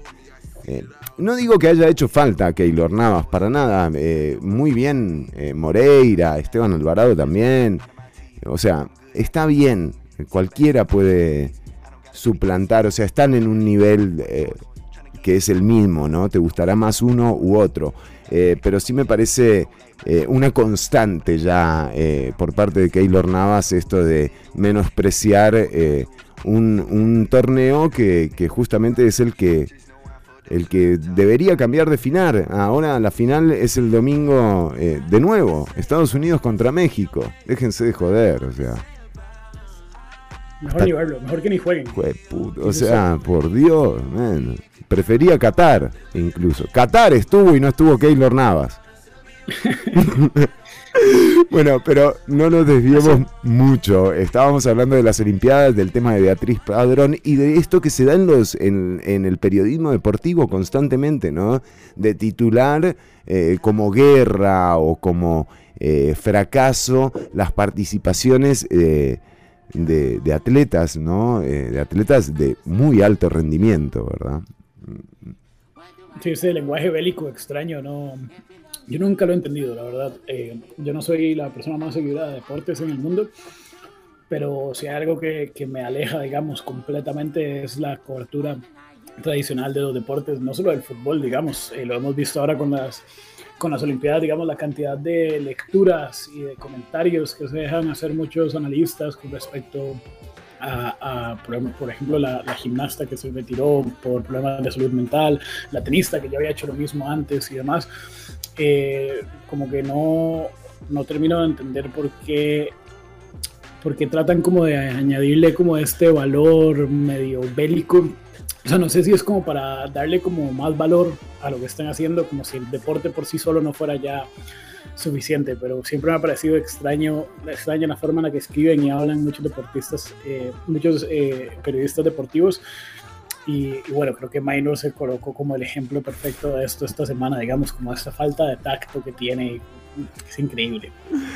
Pero, y, y es incapaz de reflexionar en torno, porque la, la, sea, la disculpa generalmente uno eh, desde cualquier medio de comunicación puede ofender eh, y, nos ha pasado eh, en el programa, después de 20 años de hacer el programa, imagínate, ¿no? Más con el humor que se maneja en Ciudad Caníbal, nos ha pasado, pero siempre hay un espacio de reflexión en torno, en torno a esto. Por ejemplo, a nosotros nos pasó con Inés Sánchez de Revuelta, que, que fue un- una...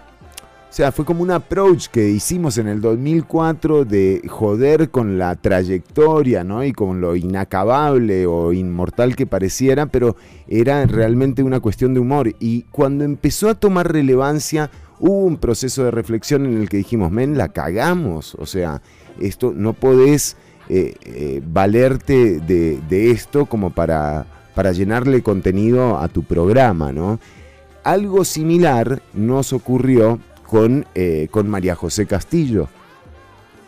¿No? O sea, y, y fueron periodos de reflexión eh, dentro del programa.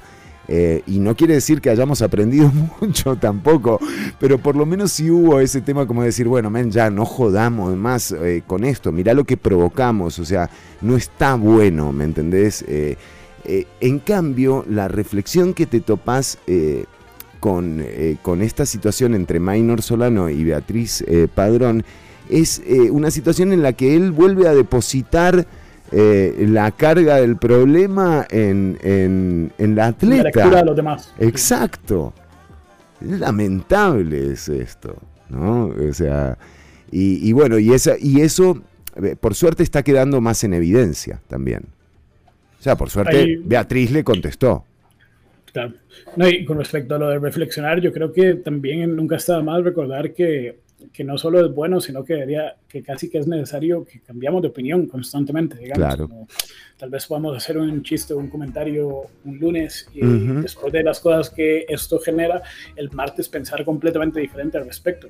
O, o no utilizarlo más para el que- chiste. O no utilizarlo más para el chiste. Y además el humor es tan riesgoso, o sea, tan riesgoso, ¿no? Porque si no lleva el tiempo eh, adecuado, es, es, una, eh, es una falta de respeto también. Y una... Quería- Sí, No, aprovechar para también una anécdota que no es la no es la mismo tipo de situación, pero lo recordé ahora que se estaba hablando de estos episodios de María José Castillo y demás, que una vez yo escribí una columna en La Nación muy crítica eh, con respecto a lo que decía en sus narraciones de los toros el señor Cañero. el cañero.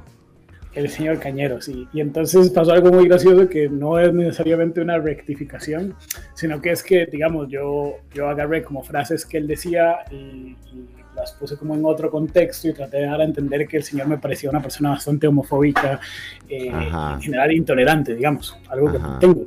Claro. Entonces lo que sucede a continuación de que se publica esta, esta columna, esto se publicaba en la teleguía los domingos, cuando existía la teleguía. Eh, y entonces el lunes o el martes nos llega un correo de Cañero muy enojado al respecto, pidiendo un derecho de respuesta. Y el derecho de respuesta era incendiario, digamos. Eh, decía que probablemente yo, el autor de ese artículo, tenía pelo de piquitos, usaba este, pantalones talladitos. No. Como básicamente que, que yo seguro que era otro homosexual de los que él odiaba. digamos, o u odia. Y entonces nosotros después de analizar mucho el texto y la situación decidimos publicar eh, la carta, la, la- Claro. el derecho de respuesta de Cañero. El asunto es que la teleguía se mandaba a imprimir los jueves, en la tarde, en la noche. Y entonces ya eh, terminamos de diagramar y preparar el, el suplemento y demás. Y el viernes llega un correo de Cañero diciendo, hey, no, recuerden esto que les envié. La verdad es que ya mejor no. No, no, no, qué maravilla. Ve qué maravilla. Gracias, Alessandro. Totalmente. La Se me- me- arrepintió, lo, dijo. pensé no. dos veces. Yo me imagino que lo habrá visto su abogado o algo así. Y fue como, no, no, eh, yo- la verdad es que me- mejor dejémoslo así el tema. Ya está. La parte difícil, disculpe, señor Cañero, eh, es que ya, estoy- Ya está impreso. o sea, compre el periódico para que lo vea. Mae, y sí salió. Sí, claro, no, se- no, ya no había nada que hacer para ese momento. Qué belleza de animal, dice Schmick. Qué buena historia, por favor, gracias. A todo esto un caluroso saludo al señor Cañero. Que nos escucha todos los viernes, porque los lunes Sin y los falta. jueves tienen problema ahí, está complicado. Eh, pero eh, vamos a saludar también a Alberto Valverde Abarca, que dice, eh, refiriéndose a Rolando, a Ronaldo Araya o a En Rolando Araya, ¿será que esta vez lo vuelven a pescar detrás del palo en pleno debate? Pero seguro que sí. O sea, no te Y eso le dará más fuerza. Eh, Claro, y esto lo va a hacer más popular aún. Eh, por otro lado, dice David Padilla nos pregunta qué pasó con Gabo. Con Gabo Sequeira, eh, Gabo hoy no pudo estar, pero va a estar con nosotros el viernes que viene. Y si es por Gabo Rojas Zumbado, que, que Gabriel ha sido parte del programa durante años, está, vive en Buenos Aires, Gabo. Lo vamos a tener en algún momento de invitado también. Eh, y por supuesto a Luis Diego Francesa, qué belleza de animal. Una muy buena historia. eh, gracias, eh, Ale. Ya volvemos con más Ciudad Caníbal. Esto es Fito Páez con Conociendo Rusia. Tu encanto.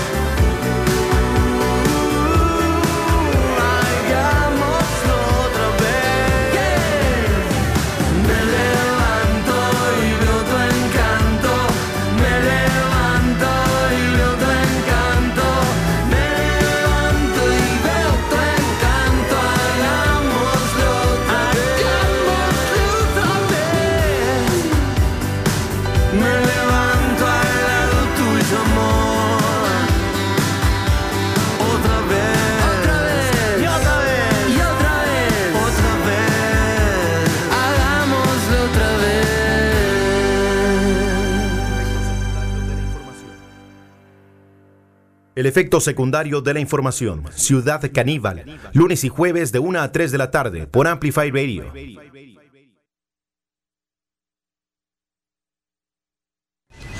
¡Ey, vea Roberto!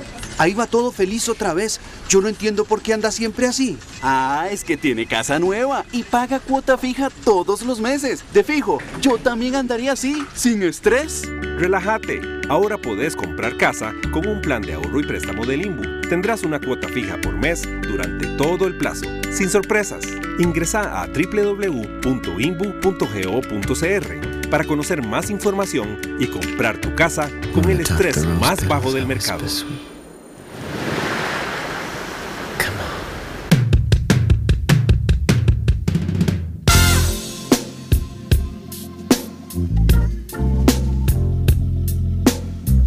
So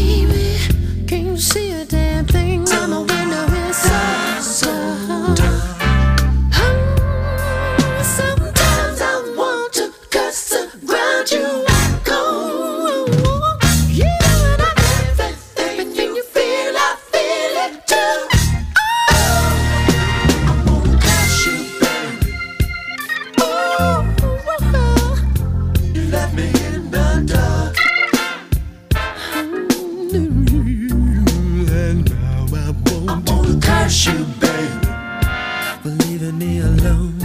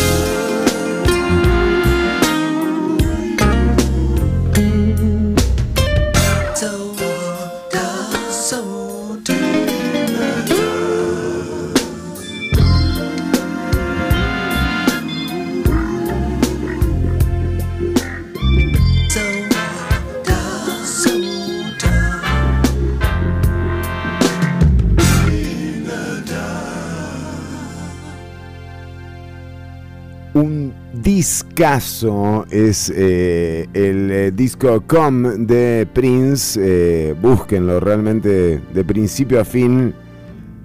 Una historia espectacular. Se llama Com.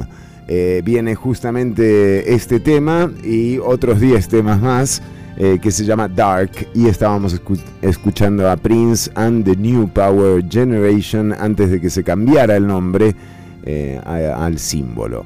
Bueno, y de esta forma también eh, seguimos entrando en información. Esta semana, eh, por supuesto que eh, un poco como arrancábamos el bloque, eh, el programa en realidad, eh, las lluvias y la emergencia que se ha generado tanto en la vertiente atlántica como en la zona norte eh, y Turrialba, eh, han de alguna forma atenuado eh, la, la afluencia de noticias en temas que ya venían siendo titular, como lo eran Cochinilla eh, y también eh, los escándalos por las visitas de narcotraficantes a diputadas y diputados en la Asamblea Legislativa. Eh, y decíamos, ¿se podría aventurar uno a eh, culpar al cambio climático sobre, sobre esto que está pasando en el país? Pues sí, lo, lo comentábamos la semana pasada, que, mm, o sea, como que aunque todo apunte a ello, es difícil tan, con tanta inmediatez como decir, no, esto definitivamente es eh, efecto del cambio climático, además de que es solo otro de los debates científicos como más interesantes. Eh, interesante también como que tal vez estamos tan poco acostumbrados a, a, consumir noticias de ciencia o a enterarnos de estas cosas que creo que mucha gente no sabe que la ciencia básicamente se trata de una pelea constante entre unos y otros, digamos que eso es lo que es la ciencia, o sea, la razón por la que se llega a, se llega eventualmente como un consenso o a conclusiones eh, tras experimentar y demás es precisamente porque los científicos pasan agarrados del pelo un día sí y otro también, es que ahora con la, especialmente con la pandemia, como que mucha gente utiliza estos, digamos, eh, estas diferencias de criterio entre científicos como para para generar duda o decir que por esto no confían en las vacunas o no confían en que exista el coronavirus, etcétera, etcétera, etcétera. Eh, y con el cambio climático es lo mismo. Eh, cuando, se, cuando se dan episodios como el de esta última semana en Costa Rica o, lo que ha sucedido durante el último mes, mes y medio en todo el mundo, desde el océano incendiándose hasta ciudades eh, de Europa y de Asia e incluso de Estados Unidos inundándose, hasta los incendios y demás, como que siempre sale alguien a decir, no, pero, o sea, no, estas cosas han sucedido toda la vida, no necesariamente es un cambio climático. Y después sale otra persona a decir, no, pero es que el asunto es que cada vez suceden con mayor frecuencia y cada vez son más radicales, más extremos sus efectos, digamos. Eso es lo que genera el cambio climático. Y, y, entonces, en ese sentido, la semana pasada estábamos hablando precisamente de, la, de, de, las tormentas que azotaron a Costa Rica y que generaron estas inundaciones y demás, como, como diciendo, como no podemos decir que sea cambio climático, así como hoy por hoy, pero todo parece apuntar a ello. Eh, y bueno, entonces eh, ahora pues queríamos contarles un poco acerca de algo que se llama el jet stream, o en español corriente de chorro, que sería una de las causantes de esto que ha sucedido en Costa Rica y en otras partes del mundo en los últimos días. Eh, y evidentemente es algo que está vinculado al cambio climático, es decir, que va a peor conforme va a peor eh, eh, la, la, emergencia climática. Claro, y aquí hay un tema, es interesante el tema de los jet streams, porque es como un mapa, es como el mapa de las rutas de los aires que circulan por el planeta. En general, por eso los huracanes tienen una ruta definida, por eso más o menos pasan por los mismos lugares también y siempre con el aleatorio eh, del clima, pero, eh, pero está bien definido por dónde van los aires y los vientos en el planeta. Sí, es ahorita que está empezando como a descontrolarse un poco, digamos, pero, pero sí es parte de esto mismo. Eh, a ver, eh, entonces tanto la Organización Meteorológica Mundial como muchos expertos apuntan a que el fenómeno jet stream o corriente de chorro es una de las claves de por qué, por ejemplo, en Costa Rica estamos viendo las inundaciones que estamos viendo y los efectos eh, de las lluvias fuertes. El jet stream se conoce en español como corriente de chorro, es una masa de aire fuerte e intenso que se da a una altura de entre los 7000 en los 16.000 metros y estas son corrientes de, de, viento que pueden alcanzar hasta los 400 kilómetros por hora de velocidad. Eh, se ven, eh, además se ven especialmente afectadas por el calentamiento, calentamiento glo global eh, porque lo que hace es que el calentamiento global lo que provoca al final es que estas corrientes de viento migren hacia, hacia, los polos y tengan más ondulaciones, lo que a su vez genera temperaturas más altas o más bajas de las normales en diferentes partes del mundo, eh, como hemos visto en las últimas semanas. Y entonces hay varios tipos de jet stream en juego, de corriente de chorro. Entonces lo que estamos viviendo actualmente es lo que se llama jet stream débil que lo que hace es que, que, en lugar de retener estas corrientes de vientos eh, en el Ártico, más bien permite que una masa de aire frío descienda hacia el sur, mientras que una masa de aire caliente eh, asciende hacia el norte. Entonces, por eso estamos, vemos cada verano en el hemisferio norte nuevos picos de olas de calor, eh, nuevos récords y demás, es porque, porque se están dando estas dinámicas con estos vientos tan, tan fuertes que entonces, entonces lo que hacen es que arriba del planeta, en la parte más como superior del planeta, haya muchísimo calor, mientras, mientras que hacia el trópico, por ejemplo, eh, lo vemos impulsa como... el frío, claro, claro, claro, y se da con, la, con las estaciones. Eh... No, sí, entonces, pues, digamos, básicamente lo que pasa es que son corrientes de aire que, que, se generan cuando el aire frío de los polos choca con el aire caliente de los trópicos. Esto crea tormentas y además crea otros fenómenos como la lluvia y la sequía. Eh, entonces, ya esto está probado, digamos, que, eh, que va a peor con, conforme avanza eh, el calentamiento global. Y eh, este, bueno, lo que decíamos, digamos, eh, pese a que no puede como cada vez que pasa algo decirse, como no, eso de fijo es cambio climático, nada de que se pruebe o que se saque la evidencia y demás, muchos científicos admiten que están impactados y preocupados porque las proyecciones de eventos extremos climáticos que ellos tenían están desfasándose por completo, o sea, como la realidad está superando lo que ellos mismos, sus peores escenarios posibles eh, en mucho antes de lo esperado, digamos. Hay un profesor de, la, de ciencia climática del University College de Londres que se llama Chris Rapley, que dijo al periódico Financial Times que hay un cambio dramático en la frecuencia en la que ocurren eventos de clima extremo. Y aquí entonces esto es lo que estábamos tratando de contar la semana pasada, pero con palabras como mejores y mayores, porque las dice una persona que se ha dedicado a estudiar esto y que lo enseña y demás que entonces como que no, sí, que, que yo sé... Juan, no la opinión de yo, mierda. Yo, yo sé, Juan, que, que, que, toda la vida ha llovido en Turbialba, yo lo sé, porque, sí. que, que, vivimos en un país donde llueve nueve meses, que Juan, y tiembla sí, también. yo lo sé, pero escucha lo que dice Chris Rapley, dice que hay un cambio dramático en la frecuencia en la que ocurren eventos de clima extremo. Y Hasta las bolas. Lo que, lo que dicen los demás, muchos otros expertos, no solo la frecuencia, sino la intensidad. Claro. Y entonces recordemos, Juan, que pese a que aquí llueve toda la puta vida, Juan, el mismo Instituto Meteorológico Nacional nos estaba diciendo, conforme estaba cayendo el, el agua sobre todo nuestro país, que no se veían desde nunca prácticamente cantidades de agua tan, tan grandes como las que... Sí, sí, Juan Prendas, el amigo Juan Prendas. Así que de pronto, Juan, de pronto Juan prenda, de pronto Juan lo que podríamos hacer es como que, que, llegar a un punto medio, como decir, no, sí, que usted tiene razón. Puede ser. Pasado siempre, nada más que ahora es peor y pasa cada vez más rápido. Puede entender esto y no podemos llamarle, si usted quiere, no le decimos cambio climático, podemos decirle... Alteraciones. ¿Cómo podemos decirle? El nombre que usted quiera, sí, el nombre que usted quiera. Juan, pero por favor, deje de estar negando que esto pasa. John. Vamos a ir todos a la mierda. Sí.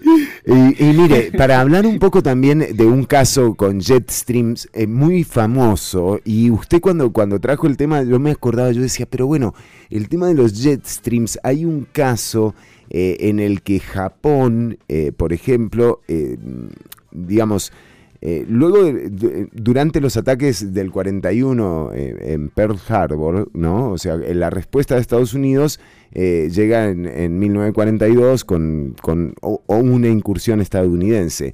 Sin embargo, eh, los japoneses, eh, cuando, cuando se dan cuenta de, bueno, de lo que ocurre, ¿no? Recordemos que todo deriva en básicamente la primer bomba nuclear eh, utilizada de, dos.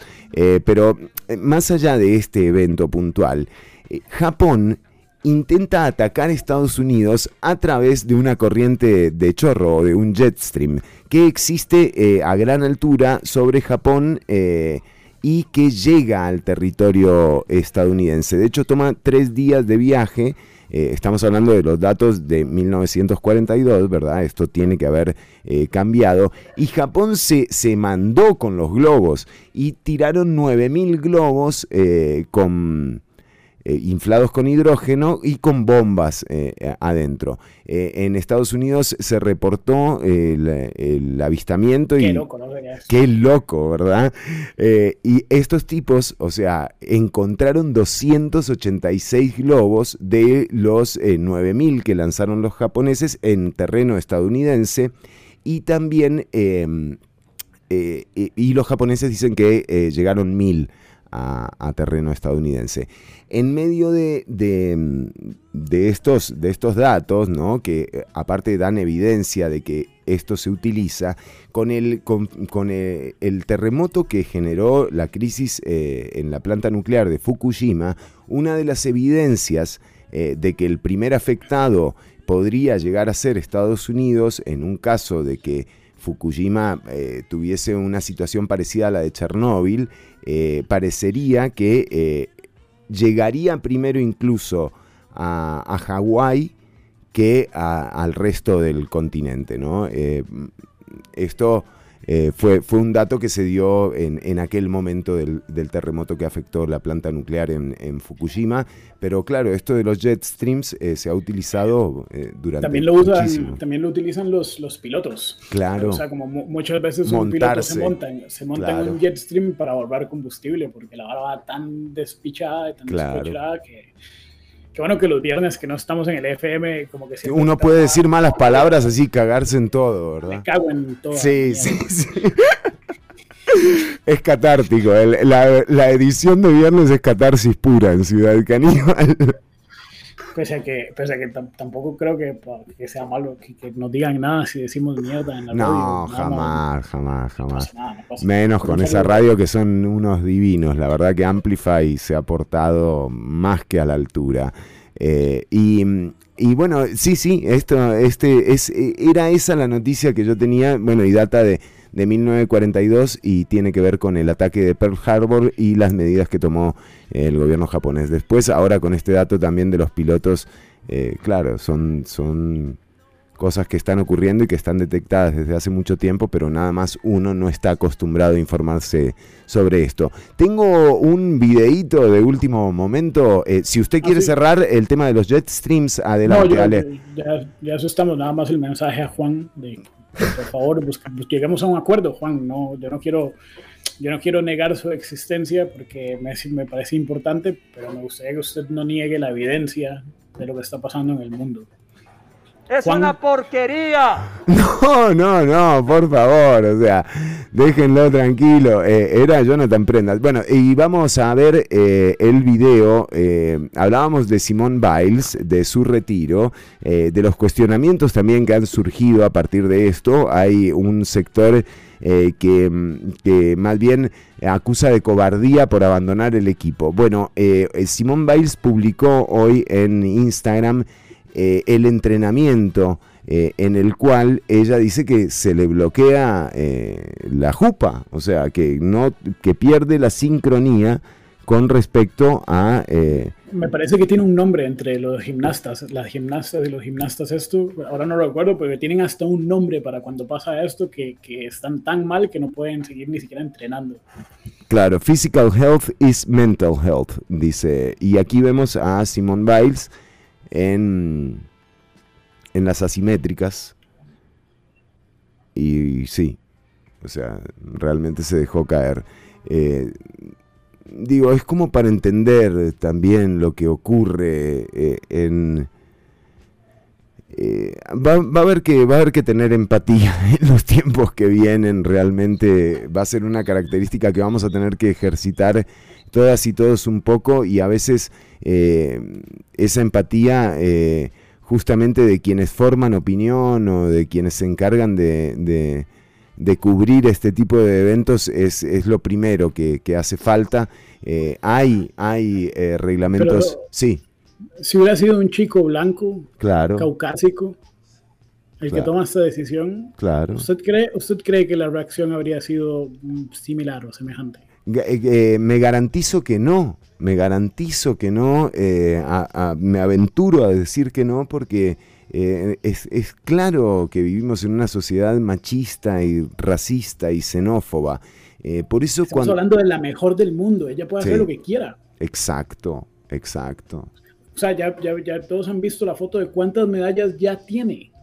O sea, como, co- ¿por qué? ¿Por qué no? O sea, ¿por qué si alguien dice, no, es que si sigo me voy a morir, todos tenemos que opinar? Primero todos tenemos que, a que opinar sobre la vida de un tercero.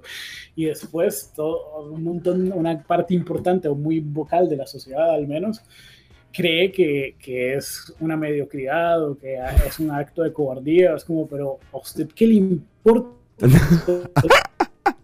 ¿A usted qué le importa? La persona está diciendo que es o competir. Sí, o competir o poner en riesgo su vida. Básicamente, exacto. Sí, sí, sí. Sí, como- eh, como que no hay nada difícil de entender ahí. Es, y es su decisión. Ella lidiará con las, evidentemente, ella lidiará con las consecuencias de su decisión, como estas personas, esperaría yo, lidian con las suyas. Es que yo no lo entiendo. Y creo No, que pero tenemos es, que uno cae mucho en la trampa esa de poner las expectativas, las expectativas propias eh, y depositarlas en, en estos representantes eh, y ahí se comete un error eh, realmente grave, realmente grave eh, eh, para la sociedad como un todo, eh, porque eh, porque no, no, no estamos estimulando lo y- correcto. Exacto, no, y, no es solo el asunto de las expectativas propias, es también lo que, lo que es- el mundo espera de nosotros. O sea, como Claro. veamos, no, solo, no, no nos enfoquemos en la salud mental, que ya por sí es un tema que mucha gente no está dispuesta a aceptar como importante, pese a que es salud. Tiene que ver, es tan importante estar bien mentalmente como estar bien del riñón. Pero eh, pensémoslo también con el asunto de la COVID-19 como antes de, de la pandemia, eh, se- digamos, era lo normal, era que si uno amanecía resfriado, igual iba a trabajar, ¿verdad? O sea, como es, nada, vamos a trabajar, lo que sea, da igual, como no, no impor- no importa si vamos a contagiar a nuestro compañero, si nos vamos a sentir peor, lo que sea, como lo normal, lo que espera la empresa que nos contrata, lo que esperan nuestros jefes, lo que esperan nuestros compañeros, es que por un par de estornudos y por estar tosiendo no faltemos al trabajo. Pese a que ahora sabemos que alguna de estas puede llevarnos a una neumonía, digamos, y matarnos completamente. Exacto. Es lo mismo, es que se espera de nosotros que pongamos en un segundo plano las cosas que realmente deberían de estar en el primer plano y que prioricemos siempre la productividad, que prioricemos siempre, digamos, los objetivos empresariales o económicos o sociales incluso eh, por encima de nuestro propio bienestar. Eh, y entonces eh, yo creo que es, es un reflejo de lo mismo, es como que es que a mí me da igual que usted esté tan deprimida que no quiera competir. Yo creo que usted dentro de este mercado que es la existencia, desde, desde el punto de vista de estas personas, lo único que vino a hacer aquí es a cumplir. A rendir, a rendir, a rendir. Eh, Estás, estás para rendir. Sí, sí, es, es siniestro, ¿verdad? Y, pero bueno, está bueno que esta gente nos dé ese tipo de enseñanzas, ¿no? Eh, porque eh, creo que es la clase más importante que le pudo dar Simón Biles a la humanidad, es justamente tenernos eh, eh, charlando sobre estos temas, ¿no? Eh, y a mí me, pasaba mucho también con, con otro deportista que, que admiro muchísimo, que, que es Messi, ¿no? O sea, que tener la suerte para alguien que le gusta el fútbol de eh, ver durante 12, 14 años a un jugador en ese nivel, ¿no? Eh, es un placer, es un placer. ¿Y cuánto tiempo pasará para volver a ver eh, a, alguien, a alguien así? Y sin embargo, los reclamos siempre son, no canta el himno, debería, no, son todas estupideces, no salió campeón. y yo creo que ahí está eh, la, la analogía más, o la metáfora más hermosa que te puede dejar Messi eh, en esto, ¿no? Que eh, esos títulos, esa, esa expectativa que tenemos todos de que Messi salga campeón, que debe ser una expectativa que seguramente él también tiene, no le quitan un gramo de calidad, ni, ni a mí me quitan un gramo de placer al verlo jugar.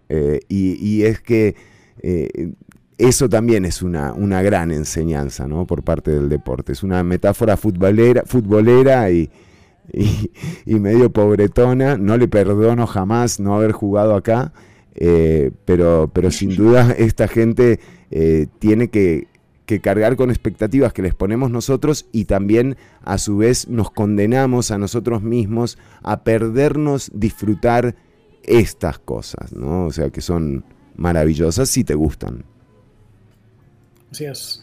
Bueno, Eh, Ale, ¿sí? ¿Alguna noticia más o vamos eh, con música? Porque todavía nos queda... ¡Ah, no! Se nos fue. Se nos fue el programa, vamos con saludos de la audiencia. Atención, nos dice Pablo Jarquín. Hola caníbales, ¿qué opinan eh, eh, de lo que dijo Joe Biden, de Joe Biden que la futura pandemia eh, será, será Los no de los no vacunados, supongo? Sí, eh, de hecho... es política. Política de la peor. Creo que, creo que además es, es- es quitarle, es, es de nuevo, volver al asunto de que no existe responsabilidad colectiva. Sí, Creo que, creo que está muy equivocado el gobierno. En general, la forma en la que Estados Unidos está manejando esta ola de la COVID-19 me parece una pesadilla a mí. Sí, sí, da miedo que te pandemia toque. Estamos todos involucrados. No hay nadie como que diga, no, no, es que yo ya me desentiendo. ¿sabes qué? No, y nosotros que tenemos las fronteras abiertas de par en par, a diferencia de otros países que sí las han cerrado, ¿verdad? O sea, es, esta es una realidad también que atañe al país. Y por otro lado, eh, se está dando un incremento de los contagios en Estados Unidos que supera el 132% en las últimas dos semanas. ¿eh? O sea, es bestial lo que, lo que está ocurriendo eh, en Estados Unidos y con un 48% de la población, apenas con un 48% de la población vacunada y con Un una... número que cuesta subir que ha costado en los últimos dos meses. no subir, o sea, se ha pueden, no pueden moverse de ahí. Y aquí, de- Y se dice que el 90% tienen que estar vacunados para que tengamos un poco de tranquilidad. Y Si aquí no, de nuevo, y aquí de nuevo la causa, eh, los modelos de los sistemas de salud. Es muy diferente tener a un pueblo acostumbrado a un modelo de salud centralizado a tener a un pueblo desacostumbrado de las atenciones de salud del Estado. Se genera desconfianza. El no uso, la ignorancia, el desconocimiento siempre generan desconfianza. Y eh, es una bendición realmente que nos haya tocado, eh, a quienes nos ha tocado, afrontar estos tiempos de pandemia con un sistema de salud, pero sobre todo con una sociedad que cree en el sistema de salud costarricense y que cree en la caja costarricense del Seguro Social primero que en cualquier otra persona o cualquier otra institución. Eso muy probablemente sea la gran ventaja que lleva Costa Rica con respecto a la mayoría de países de todo el mundo que tienen sistemas de salud descentralizados, en donde hay obras sociales y sistemas prepagos y demás. Al final, eh, un comentario, uno de los mejores comentarios que yo he visto sobre esto es que lo que está sucediendo en Estados Unidos es un reflejo no de la campaña de vacunación, no de la, no, no específicamente, digamos, de la gestión de la pandemia, es un reflejo del modelo de sociedad que construyeron. Eso es. Muy particular, eh, eh, como para... Cuidado, Sí. cuidado, porque es un modelo exageradamente admirado en este país y esto no lo podemos negar. Totalmente de acuerdo. Vamos, eh, vamos a despedirnos. Ale, bueno, Ale, eh, Pablo Jarquín nos dice, eh, las personas deben saber que todos tenemos límites y hasta ahí, y, y en cualquier ámbito, claro que sí, Pablo, sí, sí, sí, totalmente. Y, y, y sí ponerle atención a la gente que dice no, porque de nuevo, me encanta cuando alguien dice que no.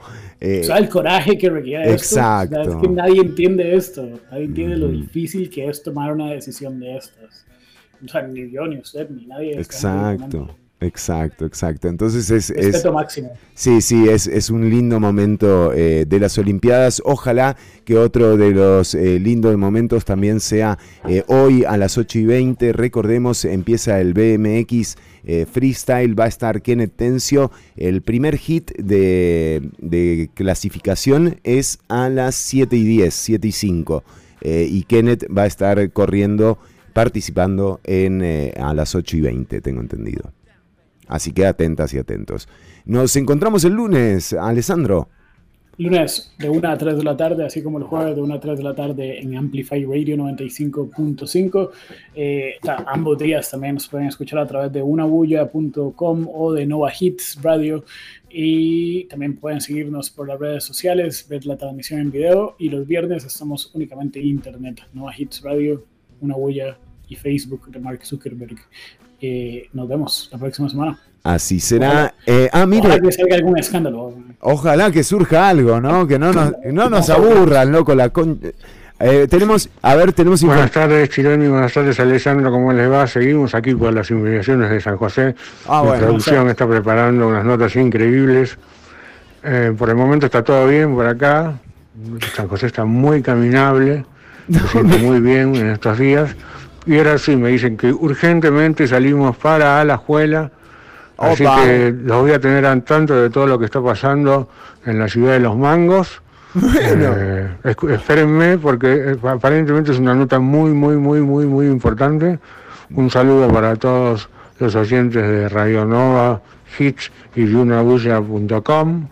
Y por qué no, para la gente de Amplify, que también nos sigue por estas redes. Es. Muchas gracias, Kironi. Muchas gracias, Alessandro. Muy, muy correcto, ¿eh? Lo de Otro- sí, ah, en a ver, exclusivo desde Alajuela, estamos aquí Ya llegó. al borde del volcán. Poás. al borde del Nos vol- habían dicho que había un evento en el Poás, pensamos que podíamos ver Fumarol, no, era un evento Ah, corpor- eh, corporativo, pero no importa, el Poás se ve muy lindo, chileno un poco nublado, vamos a comprar unas fresas por aquí que se ven muy bien, y bueno, estamos volviendo para las inmediaciones de San José, para seguirlos informando de todo lo que pasa en la ciudad, minuto a minuto. Muchas gracias, Chironi. Un saludo para todos los que nos están escuchando en todas las plataformas que nos siguen. Muchas Sí. gracias, Chironi. Muchas gracias, Alessandro. Continuamos con ustedes. Muy bien, ¿eh? Le Y digo. Chironi, estamos acá en las inmediaciones de San José. Ya y volvió. me están preguntando a qué hora es el primer hit, por favor. ¿A qué es Repítamelo. el primer Ya, la primera canción que pusimos, ¿no? Sí, exacto. Ah, yo pensé que era otra cosa. Bueno, nos vamos, ¿eh? Eh, Nos despedimos. Cuídense, pasarlo bien. Y nos encontramos el próximo lunes a la una de la tarde por 95.5. Chau, chau. Pasarlo bien.